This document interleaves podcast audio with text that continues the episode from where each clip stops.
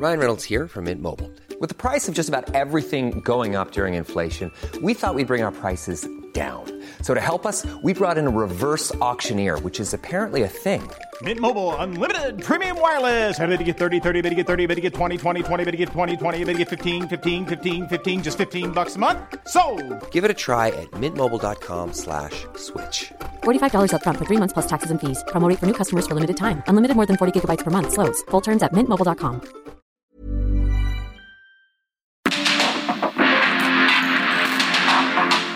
El mundo actual no se entendería sin la economía, las finanzas y los negocios. Acompaña a Mario Maldonado, el columnista de negocios más joven y objetivo del periodismo financiero en su programa. Bitácora de negocios. Participa en el reto Actinver 2022. Aprende del mundo financiero con más de 150 cursos, talleres y conferencias impartidas por más de 70 expertos de Actinver, la Bolsa Mexicana de Valores, entre otros especialistas. Practica en un simulador que recrea los movimientos de la bolsa en tiempo real. Podrás ganar hasta 500 mil pesos en efectivo. Inscríbete en retoactinver.com. Aprende, practica y gana con el reto Actinver 2022. Question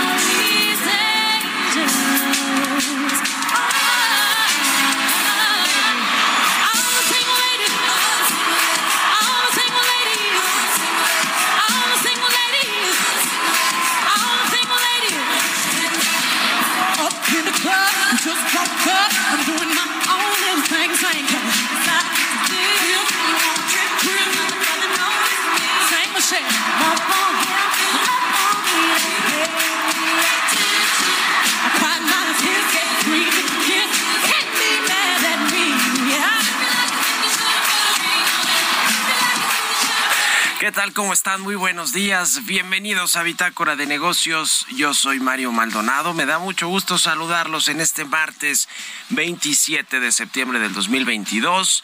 Estamos transmitiendo en vivo como todos los días tempranito aquí en la cabina del Heraldo Radio. Muchas gracias por acompañarnos este martes aquí en el programa, en estas frecuencias del 98.5 de FM en el Valle de México. Un saludo a quienes nos escuchan en Monterrey, Nuevo León por la 99.7, en Guadalajara, Jalisco por la 100.3 de FM y en el resto del país a través de las estaciones hermanas del Heraldo Radio, a quienes ven el streaming que está en la página heraldodemexico.com.mx a quienes escuchen el podcast a cualquier hora del día, a todos, absolutamente a todos, muchísimas gracias. Y le entramos a los temas importantes el día de hoy. Antes un poquito de música. Estamos escuchando esta semana fragmentos de las participaciones de cantantes mujeres que han protagonizado el show del medio tiempo del Super Bowl. Y esta que escuchamos de fondo es de Beyoncé, quien participó en el Super Bowl, en el medio tiempo del Super Bowl en el 2013, en el Mercedes-Benz Superdome.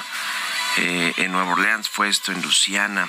Esta cantante Beyoncé fue la encargada de encabezar la actuación cuando eh, también estuvieron Kelly Rowland y Michelle Williams como invitadas especiales.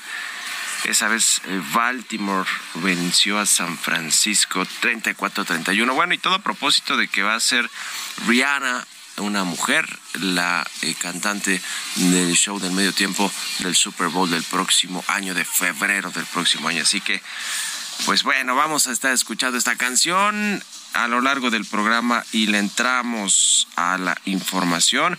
Vamos a hablar con Roberto Aguilar los temas financieros más relevantes. La libra esterlina toma un respiro y los mercados financieros detienen sus caídas. Ayer se desplomó eh, la lira esterlina después de que la primer ministro anunció una serie pues de recortes fiscales a impuestos, en fin. La Organización Mundial del Comercio anticipa nueva baja de crecimiento del comercio global y se agrava la crisis del gas en Europa por fuga en ducto de Nord Stream. Le vamos a entrar esos temas con Roberto Aguilar. Vamos a hablar también con Ernesto Farril. Los mercados globales están ratificando el escenario de recesión mundial.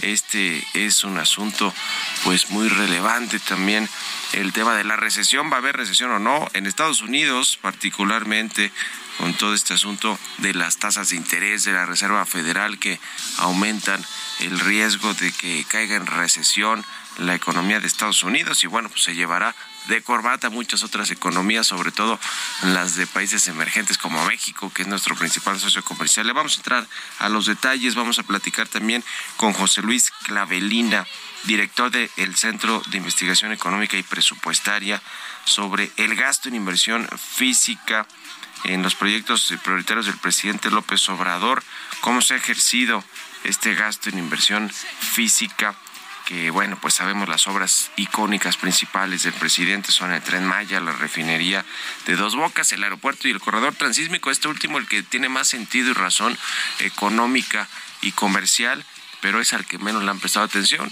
y al que menos se refiere el presidente López Obrador. Le vamos a entrar al tema de cómo viene el eh, tema de la inversión física en el paquete económico del próximo año, en el presupuesto de egresos de la Federación. Vamos a hablar además con Armando Zúñiga, presidente de la Coparmex Ciudad de México. La Confederación Patronal de la República Mexicana se comprometió, se comprometió a impulsar el cumplimiento de la legitimación de contratos colectivos de la nueva reforma laboral. Vamos a hablar de esto y de pues, cómo están las cosas a nivel comercial en, la capital del país, el comercio y los precios de los bienes y servicios que se venden en, en, la Ciudad de México con esta inflación tan alta. Le vamos a entrar estos temas hoy aquí en Bitácora de Negocios, así que quédense con nosotros en este martes 27 de septiembre. Vámonos al resumen de las noticias más importantes para comenzar este día con Jesús Espinosa.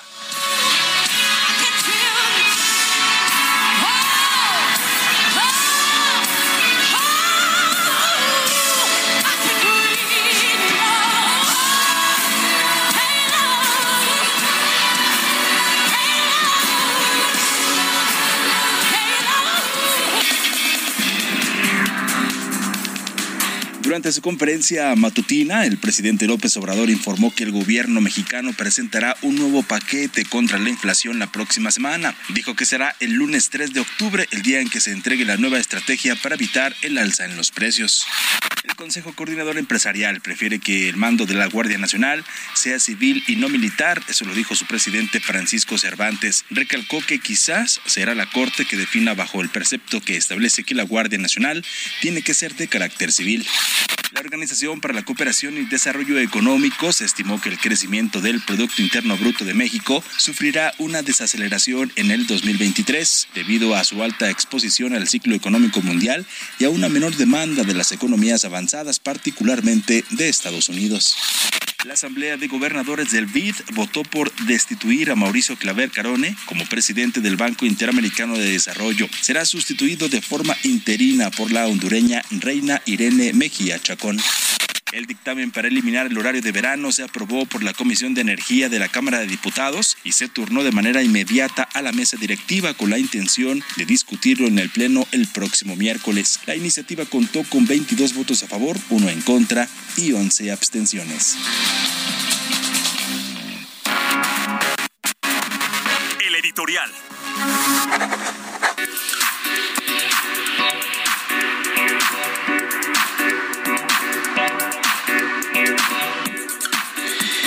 El presidente Andrés Manuel López Obrador anunció la semana pasada que iba a desaparecer esta subsidiaria de petróleos mexicanos que se llama PMI Comercio Internacional, que es pues básicamente la empresa que se que tiene a su vez varias subsidiarias, es decir, es como la holding, la controladora de varias empresas subsidiarias y filiales de Pemex, pero que básicamente se encarga de vender el crudo mexicano en el exterior, de colocarlo en los mercados extranjeros, sobre todo en Estados Unidos y Canadá, y de adquirir también o hacer los acuerdos para importar los combustibles que se ocupan en México, que pues son bastantes, ¿no? Sí importamos muchos eh, petrolíferos y sobre todo gasolinas, la gasolina y el diésel.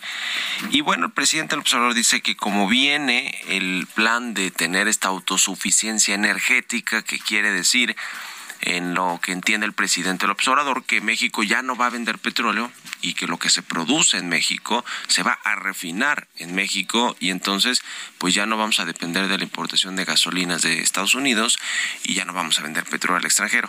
Esa es, digamos, como entiende el presidente del observador la autosuficiencia energética y que pues hoy se ve más que cuesta arriba que pueda lograrse. Es decir, y no porque no se quiera, sino porque es un tema que, por ejemplo, México lo que vende al exterior de crudo representa, este año va a representar casi 20% del presupuesto de el, los ingresos del gobierno, los ingresos que tiene el gobierno, como son los ingresos fiscales, también los ingresos petroleros, y quizá el próximo baje, el próximo año baje un poquito a un 15%, pero ¿de dónde se va a sacar ese dinero si es que México ya no vende combustibles?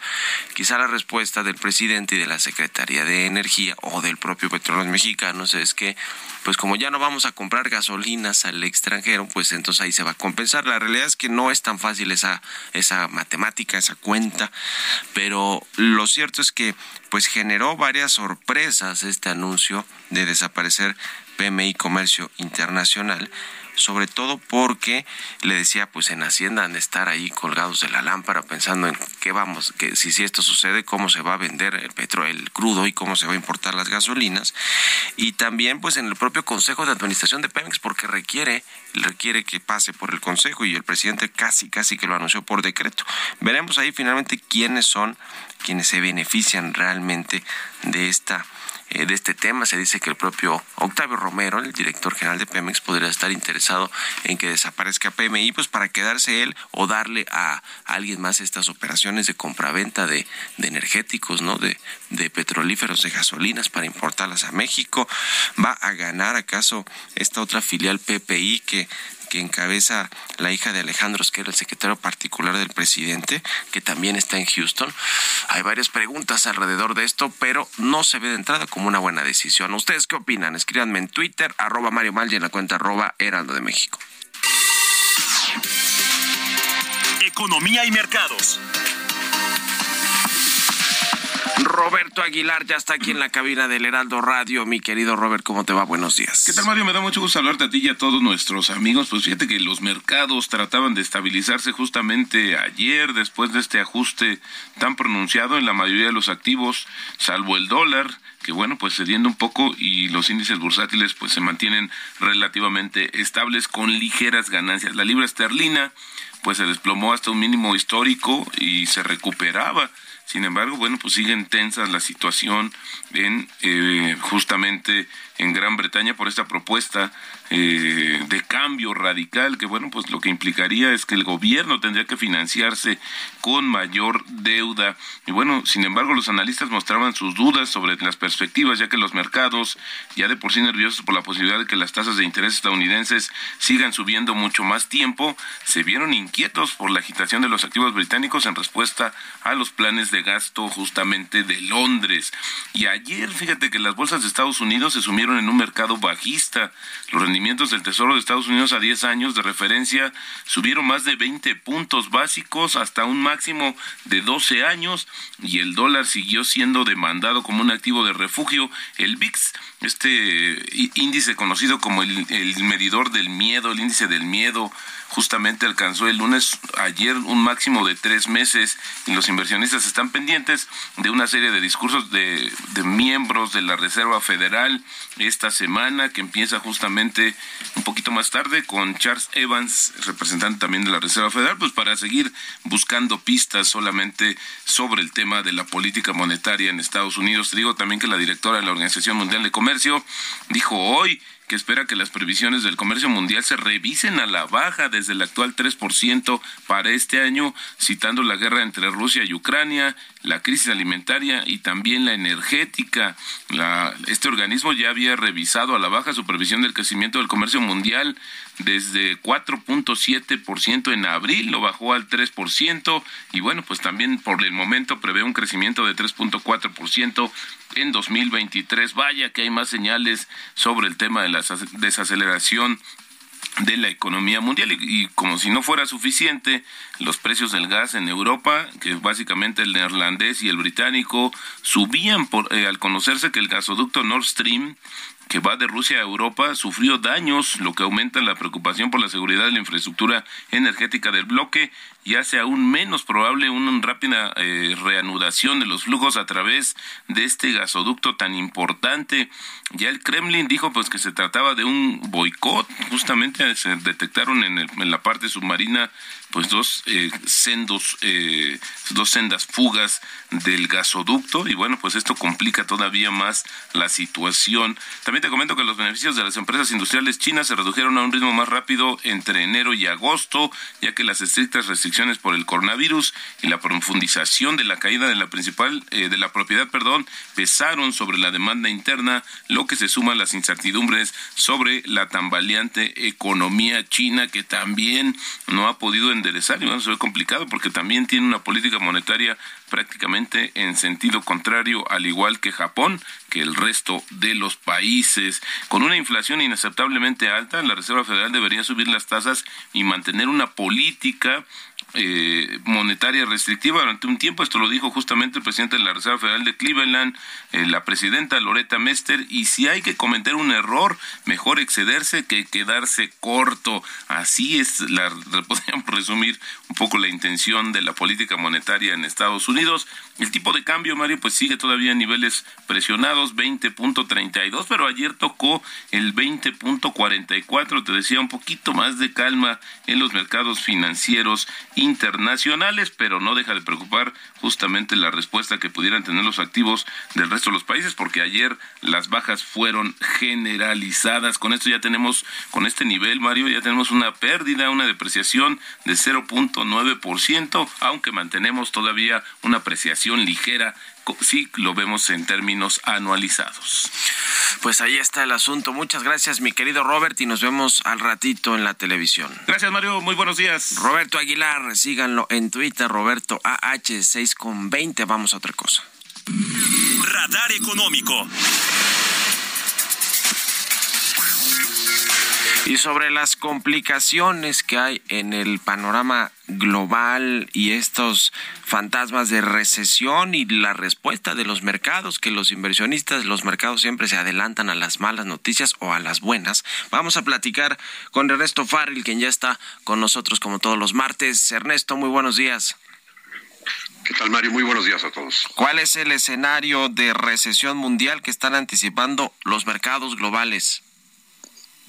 Sí, los mercados financieros suelen ser buenos predictores de la actividad económica porque implican a, las decisiones de millones de personas con sus recursos y con su información y también sus expectativas, ¿no?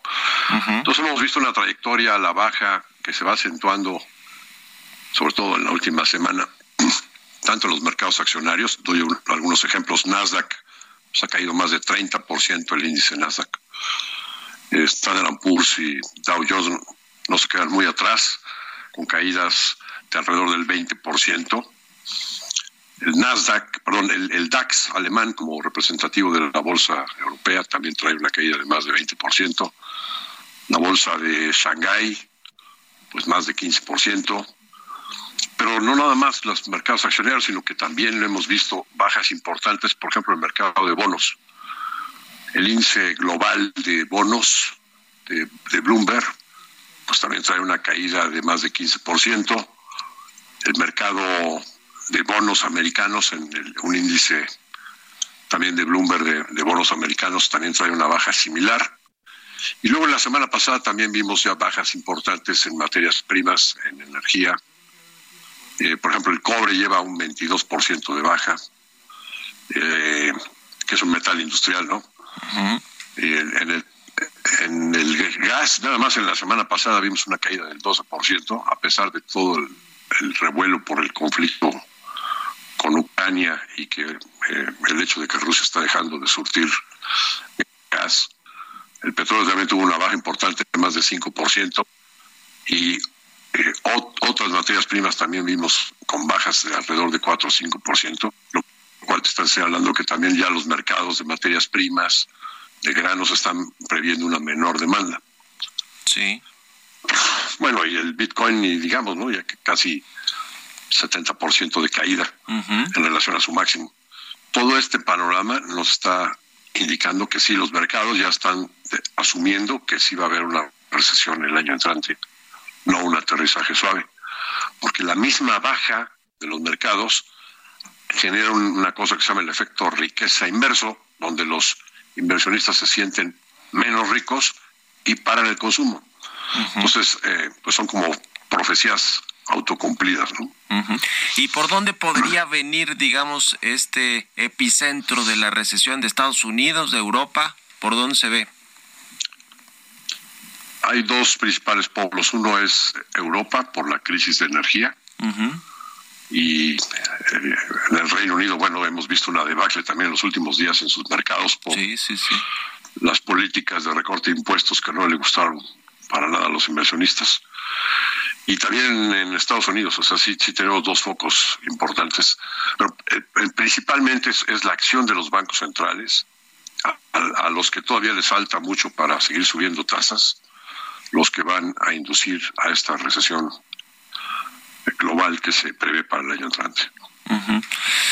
Pues qué cosa, parecía que ya hace unas semanas, quizá meses, se comenzaba a, di- a difuminar esta idea de que podríamos estar en recesión, pero la semana pasada los mercados que cayeron bastante, pues parecen decirnos otra cosa, anticiparnos otra cosa, en fin, veremos cómo, cómo vienen los, los datos y cómo pues va el crecimiento de la economía, sobre todo en estas dos regiones, en el norte, en Norteamérica, en Estados Unidos y en Europa, y lo estaremos platicando aquí. Mi, mi querido Ernesto, como siempre, muchas gracias y buenos días. Mario, muy buen día a todos. Te mando un abrazo, es Ernesto O'Farrill, economista, y escribe en el financiero su columna los lunes. Echen un ojo donde viene explicado justo todo este asunto de los mercados globales y la recesión mundial. Vámonos a una pausa y regresamos con más aquí a Bitácora de Negocios.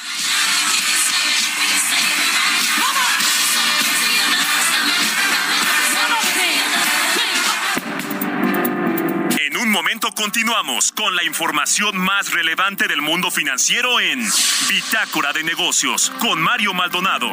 Regresamos.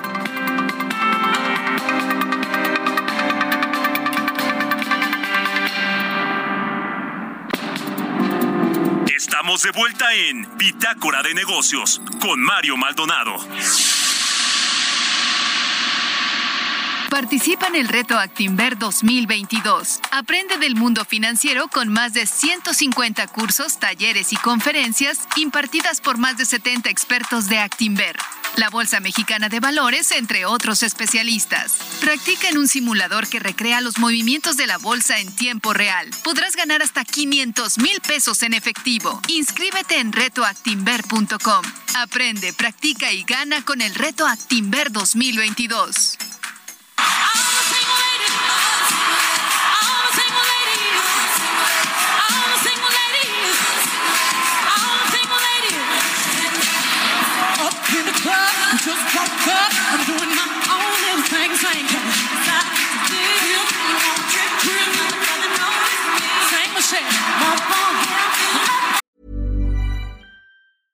I'm Sandra, and I'm just the professional your small business was looking for. But you didn't hire me because you didn't use LinkedIn jobs. LinkedIn has professionals you can't find anywhere else, including those who aren't actively looking for a new job but might be open to the perfect role, like me.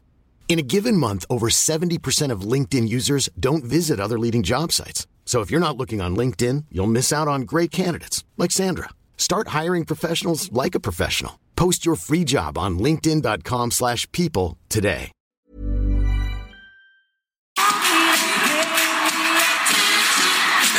Ya estamos de regreso aquí en Bitácora de Negocios. Son las 6 de la mañana con 31 minutos, tiempo del centro de México. Y regresamos escuchando un poquito de música antes de entrarle a la información en esta segunda mitad del programa. Estamos escuchando a Beyoncé en eh, su presentación del Super Bowl del 2013 en Nueva Orleans, en el estadio Superdome de Nueva Orleans, Luciana.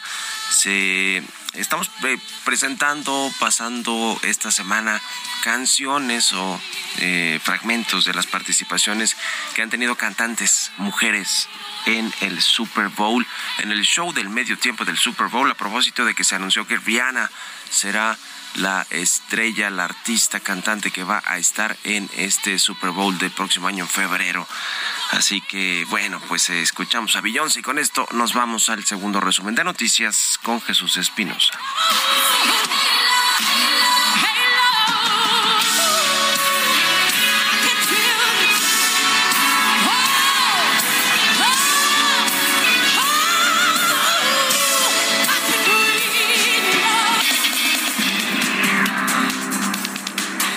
Secretaría de Hacienda planea tomar acciones para dejar planchadas las finanzas públicas en 2025, es decir, para que la nueva administración tenga un colchón de liquidez de 150 mil millones de pesos. El subsecretario de Hacienda, Gabriel Llorio, dijo que el presidente ya pidió, pensando hacia 2025, que se tomen acciones importantes para dejar este planchado el primer año en términos financieros.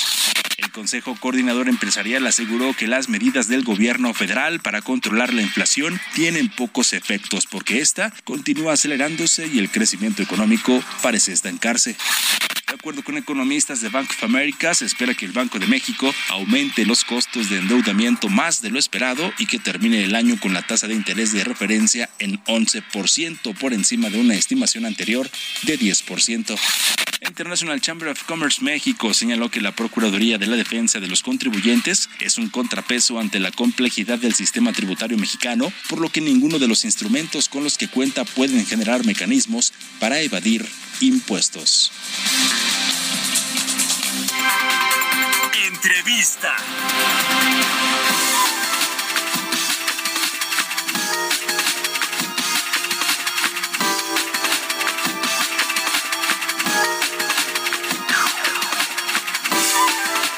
Y bien, ya le decía, vamos a platicar con José Luis Clavelina, él es director de investigación del Centro de Investigación Económica y Presupuestaria, el CIEP. ¿Cómo estás, José Luis? Muy buenos días. ¿Qué tal, María? ¿Cómo? Muy buenos días.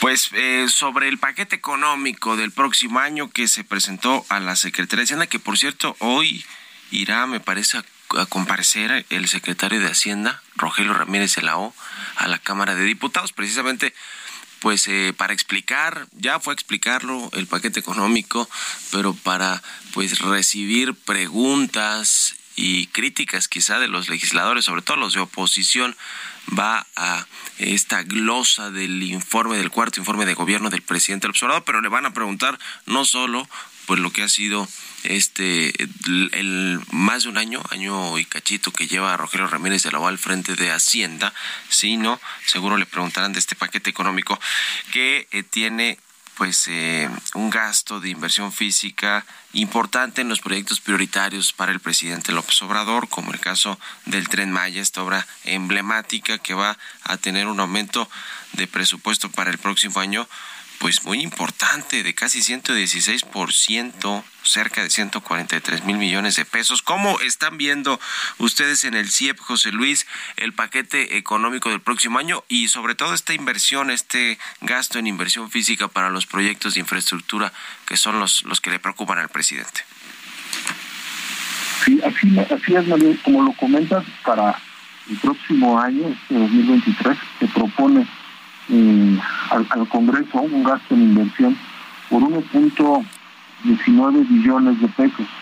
Esto representa un incremento de 15.6% respecto a lo que se aprobó el año pasado. Es una cifra importante, alrededor de 3.8% del PIB. Eh, y bueno, esperamos que este eh, incremento que se eh, observe que se observe en la inversión pues tenga efectos reales en el crecimiento económico, ¿no? que, impulse el crecimiento. Sin embargo, algo que también observamos es que este aumento, que no solamente se ve en inversión, sino que se ve en varios rubros que se proponen del paquete, estos incrementos importantes, Sí. pues no están... Oye, José Luis, eh, nos estamos escuchando un poco bajo con algún problema en la comunicación. Vamos a, a marcarte de vuelta, vamos a recuperar la, la llamada, a ver si podemos escuchar con más claridad. Se escucha un poco lejos la, la comunicación, no, no se escucha claro y fuerte como nos gusta aquí este, Pepe, eh, platicarle y comentarle a la audiencia los temas importantes. Vamos a retomar en breve, en unos segundos, la comunicación con José Luis Claverina, pero nos hablaba de este tema de los proyectos prioritarios del presidente López Obrador, del gasto eh, que, que, que este tiene en términos de inversión eh, física y que están en el presupuesto. Ahora, el caso del Tren Maya, que hablábamos precisamente eh, de este asunto, va a absorber el 21.4% del presupuesto que se propuso en inversión física, según el proyecto de presupuesto de egresos de la Federación. Es decir, es muchísimo dinero y eh, la realidad es que además algunos tramos eh, van a estar man- en manos del ejército, así como está el, aeropuerto de Felipe Ángeles, así como están muchos otros aeropuertos y proyectos importantes, incluso en materia social de entregas de dinero, pues a manos, en manos del ejército y, y esto pues no detona necesariamente la inversión privada en, en, en estas economías locales como el caso del sureste mexicano. Ya recuperamos a José Luis Clavelina, nos decías José Luis, a ver si te escuchamos mejor. Adelante. Sí, gracias, Mario. Te comentaba que efectivamente en, en el paquete económico se propone alrededor de 1.19 billones de pesos para inversión el próximo año. Esto es una cifra importante, representa un 15.6% más respecto del año pasado y eh, 3.8% del PIB. ¿no? Entonces, eh, eh, que esperamos que esta inversión que se propone pues tenga efectos reales en el crecimiento, que impulse la productividad, la competitividad de la economía y que si bien son aumentos importantes que no nada más se observan en, en inversión, sino que también en otros rubros hay incrementos importantes, pues hace falta relacionarlos con una fuente segura de ingresos. ¿no? Este, el, el paquete económico, como ya mencionabas hace un rato, eh, lo va a explicar el secretario de Hacienda an- ante el Congreso, pero es un paquete que tiene supuestos muy cuestionables, principalmente en materia de ingresos. Eh, propone un crecimiento muy optimista, una recaudación que descansa mucho en este crecimiento optimista y además en una mayor eficiencia recaudatoria por parte del SAT. Entonces, sí se ven incrementos importantes, ojalá, como te digo, impulsen verdaderamente el crecimiento económico, pero también hace falta esto que te menciono, este, que, que estén sólidamente sustentados para que no sea un incremento que veamos solamente en 2023, ¿no? sino que sea un incremento en la inversión que se pueda mantener al- en el futuro y que eh, impulse el crecimiento, que se complemente con la inversión privada, que también ha estado algo eh, baja durante los últimos años, y que nos permita precisamente hacia futuro tener un mayor dinamismo económico. Pues sí, hay muchas críticas sobre los supuestos económicos, particularmente el del crecimiento de 3% que está proyectado en el en el presupuesto en el paquete económico del 2023 y que y que bueno pues sobre ese crecimiento descansa todo el asunto de la recaudación eh, fiscal eh, y de y de otros supuestos que pues quizá no se van a alcanzar y tendrán que recortar, hacer recortes, ajustes al presupuesto a lo largo del próximo a- del próximo año. Eh, regresando al tema eh, este del, del- de los paquetes de, de inversión, bueno, de la inversión en los proyectos más bien prioritarios del presidente, de 21 de cada 100 pesos que se van a gastar en inversión física serán para estos proyectos. Ya se terminó el aeropuerto de Santa Lucía, pero todavía se le están metiendo recursos al Tren Maya y a la refinería de Dos Bocas, que los dos proyectos, por cierto, han aumentado su costo pues prácticamente al doble, aunque el presidente López Obrador dijo que la refinería solo, solo se fue 50% arriba en términos del presupuesto que se tenía proyectado originalmente, pero la realidad es que pues eh, casi se fueron al doble los dos proyectos. Eh, y, el asunto es, y, lo comentaba ahora eh, que estábamos retomando la comunicación, José Luis, pues estos proyectos no parece que sean, digamos, tan estratégicos en términos de, de detonar inversión privada, porque esta es inversión pública, inversión del gobierno, y normalmente la inversión pública también es estratégica para detonar inversión privada, es decir, que vayan a participar las empresas constructoras, que generen empleos, todos los proveedores del sector de la construcción, que se beneficia a las regiones. No parece que este sea el caso, o sí, ¿cómo lo analizan ustedes estos, sobre todo estos dos proyectos que falta, que son grandototes, el tren Maya, la refinería y el corredor transísmico? Sí, pues creemos que hace falta aparte de que hace falta inversión, hace falta esta complementariedad que se dé entre el sector público y el sector privado.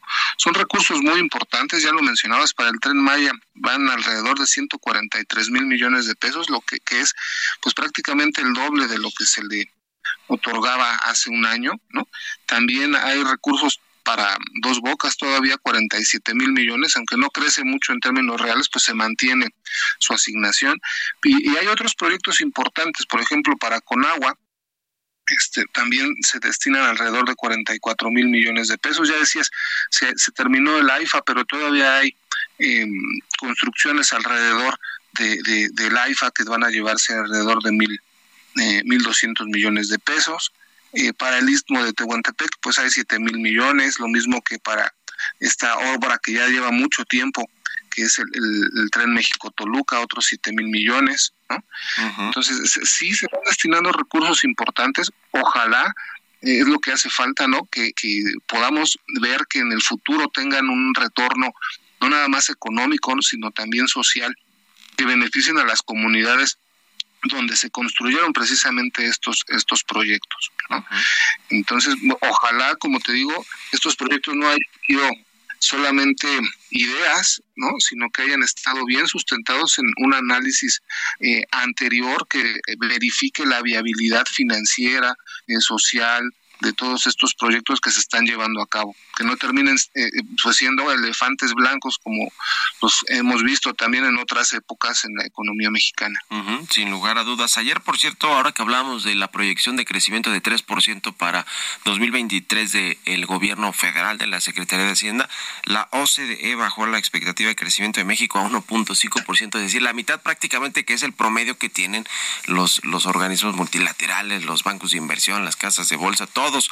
Nadie ve hoy un crecimiento de 3% para, para el próximo año. A ver qué explica al rato Rogelio Ramírez de la O con respecto a este asunto en la, en la Cámara de Diputados. Finalmente, eh, quiero preguntarte, José Luis, sobre eh, eh, el tema de la recaudación y los ingresos petroleros, porque pues también tenemos una recaudación histórica, me parece que de cuatro seis billones de pesos eh, para el próximo año y también ingresos petroleros que normalmente pues es con lo que juegan también los secretarios de Hacienda con el precio del petróleo, la, la producción petrolera.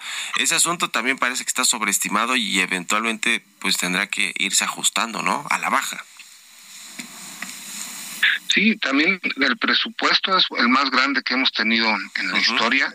También por parte de, los ingresos presupuestarios, pues se estiman en 7.1 billones de pesos. ¿no? Este, parece que crecen mucho respecto de lo aprobado el año pasado, un 10% más o menos, pero respecto a lo que se espera recaudar al, cierre de 2022 apenas crecen 0.8%. Eh, como bien decías, están eh, sustentados pues en un crecimiento que se ve eh, inalcanzable en estos momentos, 3%. Y también hay que decir, de, en ese crecimiento, ese crecimiento es está incluso por encima del propio crecimiento potencial de la economía que calcula la Secretaría de Hacienda en los criterios generales de política económica. La Secretaría de Hacienda dice que el crecimiento va a ser de 2.1 38% el crecimiento potencial. Y sin embargo señala que el crecimiento de la economía va a estar en 3%, o sea, vamos a crecer por arriba de nuestro potencial de acuerdo con la Secretaría de Hacienda. Eso sería una buena pregunta para el secretario ahora que va a comparecer en, en, la Cámara. Y como comentas, bueno, eh, los ingresos tributarios también eh, se aprecia que vienen, eh, tienen un crecimiento importante y, mucho de ello, como te mencionaba hace un rato, están sustentados en una mayor eficiencia recaudatoria por parte del SAT, que si bien ha demostrado durante estos últimos años que eh, cobra efectivamente mayores impuestos, esta eficiencia tiene un, un límite, ¿no? Y este, pues parece también que estamos llegando a ese límite en la recaudación por parte del SAT. Eh, entonces hace falta sí fortalecer los ingresos tributarios, pero con una reforma fiscal que creo que es un pendiente que tiene la economía mexicana ya desde hace desde hace muchos años. Sí, sin lugar a dudas. Pues muchas gracias, como siempre, José Luis Clavelina, director de investigación de El CIEP, por estos minutos y muy buenos días. A ustedes muchas gracias por la invitación, Mario. Estamos a sus órdenes. Saludos. Que estés muy bien, hasta luego. Vámonos con las historias empresariales. Historias empresariales. Apple va a, fa- a fabricar su iPhone 14 en la India en un intento por diversificar su producción y disminuir su dependencia a China. Nos cuenta de esto Giovanna Torres.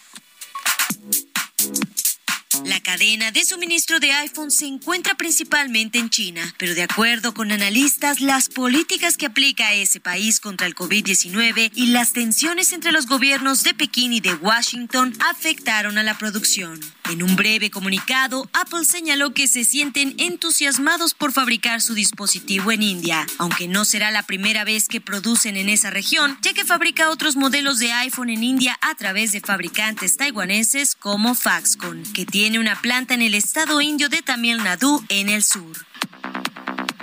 La producción dará inicio mucho antes de lo que hizo en el caso de modelos anteriores. Alrededor de 7.5 millones de dispositivos y cerca de un 3% de la producción global de la empresa fueron fabricados en India en 2021. Este anuncio podría suponer un impulso para la campaña del primer ministro Narendra Modi, Made in India, con lo que pretende conseguir que empresas extranjeras fabriquen sus bienes en el país. Para Bitácora de Negocios, Giovanna Torres.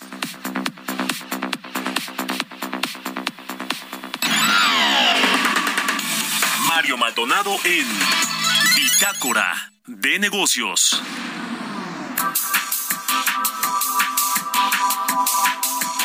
Oiga, le decía que la Ecoparmex se comprometió a impulsar el cumplimiento de la legitimación de los contratos colectivos de la nueva reforma laboral. Hay todo un asunto ahí que tiene que ver con pues los sindicatos y, y la elección de los líderes sindicales. De hecho, ha habido algunos problemas en, en empresas de la frontera.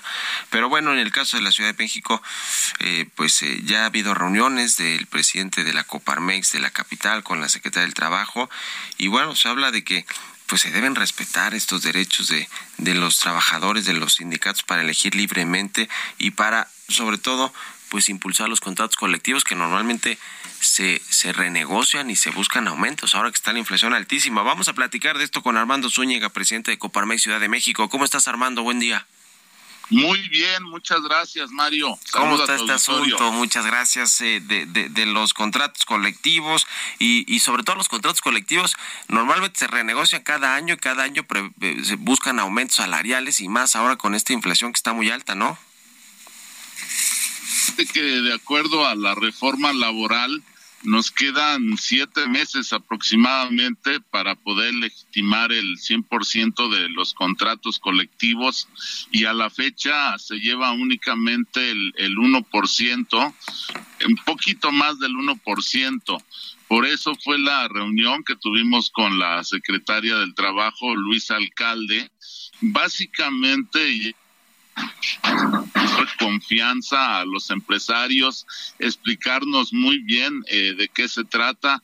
Como tú lo mencionabas, tenemos que tener mucho cuidado porque si bien es un derecho de los trabajadores con los sindicatos, pues las empresas tenemos que dar las facilidades para que se pueda cumplir y para que no eh, pues se llegue el, momento y, que se pueda pues hacer un caos a la mera hora. Ujú. ¿Están eh, sufriendo los empresarios con los aumentos que piden los sindicatos y los trabajadores para compensar el tema de la inflación y también, pues, eh, por lo que ven con el salario mínimo que ha ido subiendo y subiendo cada vez más? Sí, fíjate que es un tema complicado porque, bueno, también eh, los, los aumentos de salarios, si no están pues bien eh, cuidados también eh, contribuyen a, a, la inflación. Bueno, y que en este año se ha, remontado la inflación y que estamos buscando pues por todo cómo bajarla para que no perjudique sobre todo el nivel adquisitivo de la gente que menos gana. Entonces se debe hacer con productividad y con todo un plan para que realmente estos aumentos pues beneficien a, sobre todo a las familias que tienen los, los sueldos más bajos. Uh. ¿Cómo va el tema del empleo en la Ciudad de México? ¿Cómo están los datos de empleo formal y, y de empleo en general? Pues eh, sabemos que hay mucha informalidad en el país todavía. Eh, ¿Qué nos puedes decir, Armando, de cómo se está recuperando el empleo? Ha costado mucho trabajo, ha sido muy lento. De acuerdo a los últimos datos que tenemos del Seguro Social, todavía nos faltan recuperar del orden de 40 mil empleos para llegar al, al, nivel que estábamos antes de la pandemia. Y bueno, pues eh, hay muchos factores. Uno de ellos es que pues muchos se fueron a la informalidad con el tema que tuvimos de, cierre y que ha sido muy complicado. Otro de los temas es que más del 95% de las empresas en la Ciudad de México son pymes. Otro que el turismo, pues era el, uno de los que más contribuía, de hecho más del 8%. Y bueno, pues ha sido este, lenta la, la recuperación a diferencia con otros estados. Y por último te pregunto sobre el tema de los precios, precisamente la inflación en la Ciudad de México, los comercios, la Coparmex, cómo está viendo todo el, todo el asunto, eh, porque finalmente pues esto es una, un tema que le pega a la economía, que le pega al, al, gasto, al consumo y al ingreso familiar. ¿Qué, ¿Qué, nos dices de cuáles han sido los efectos que han visto ustedes con el tema de la inflación en la capital? Bueno, sobre todo lo, los efectos, digamos, eh, pues más, más serios son eh, lo, los que sufre la gente, eh, pues que tiene los, los salarios este, más bajos en su, en su nivel adquisitivo. también afecta a la, sobre todo a las pymes o a las mini pymes, porque bueno, pues tienen ahí aumento en, en, en, en, los productos que ellos tienen para, para su vez comercializar. Y bueno, pues está, como ya platicamos, de, desde la pandemia está muy frágil su, su economía y bueno, pues sí afecta en, en todos, en todos los aspectos. Pues bueno, vamos a estar pendientes como siempre. ¿Cómo, les fue finalmente 30 segunditos con, el tema este de los conciertos masivos en el Zócalo? ¿Eso sí generan más este comercio, más actividad económica o, o es algo pues muy muy ahí particular y que además pues genera informalidad? Pues yo creo que sí genera más eh, informalidad eh, sobre todo por los horarios y todo, pero bueno, finalmente es un aliciente, como te comentaba, hay que seguir promoviendo la ciudad, el turismo y yo creo que en ese aspecto sí ayuda. Bueno, pues te agradezco mucho Armando Zúñiga, presidente de la Coparmex Ciudad de México, por estos minutos y buenos días. Buenos días, Mario. Muchas Hasta gracias. Luego. Y bueno, con esto nos despedimos. Muchas gracias a todos ustedes por habernos acompañado este martes 27 de septiembre aquí en Bitácora de Negocios. Se quedan en estas frecuencias de El Heraldo Radio con Sergio Sarmiento y Lupita Juárez. Nosotros nos vamos a la televisión, al canal 8 de la televisión abierta, las noticias de la mañana y nos escuchamos aquí mañana tempranito a las 6. Muy buenos días.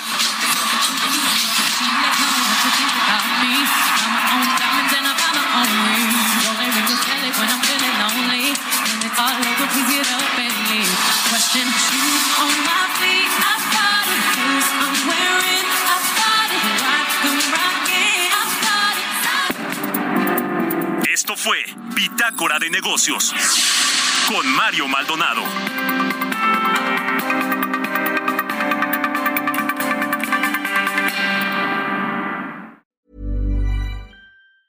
Planning for your next trip?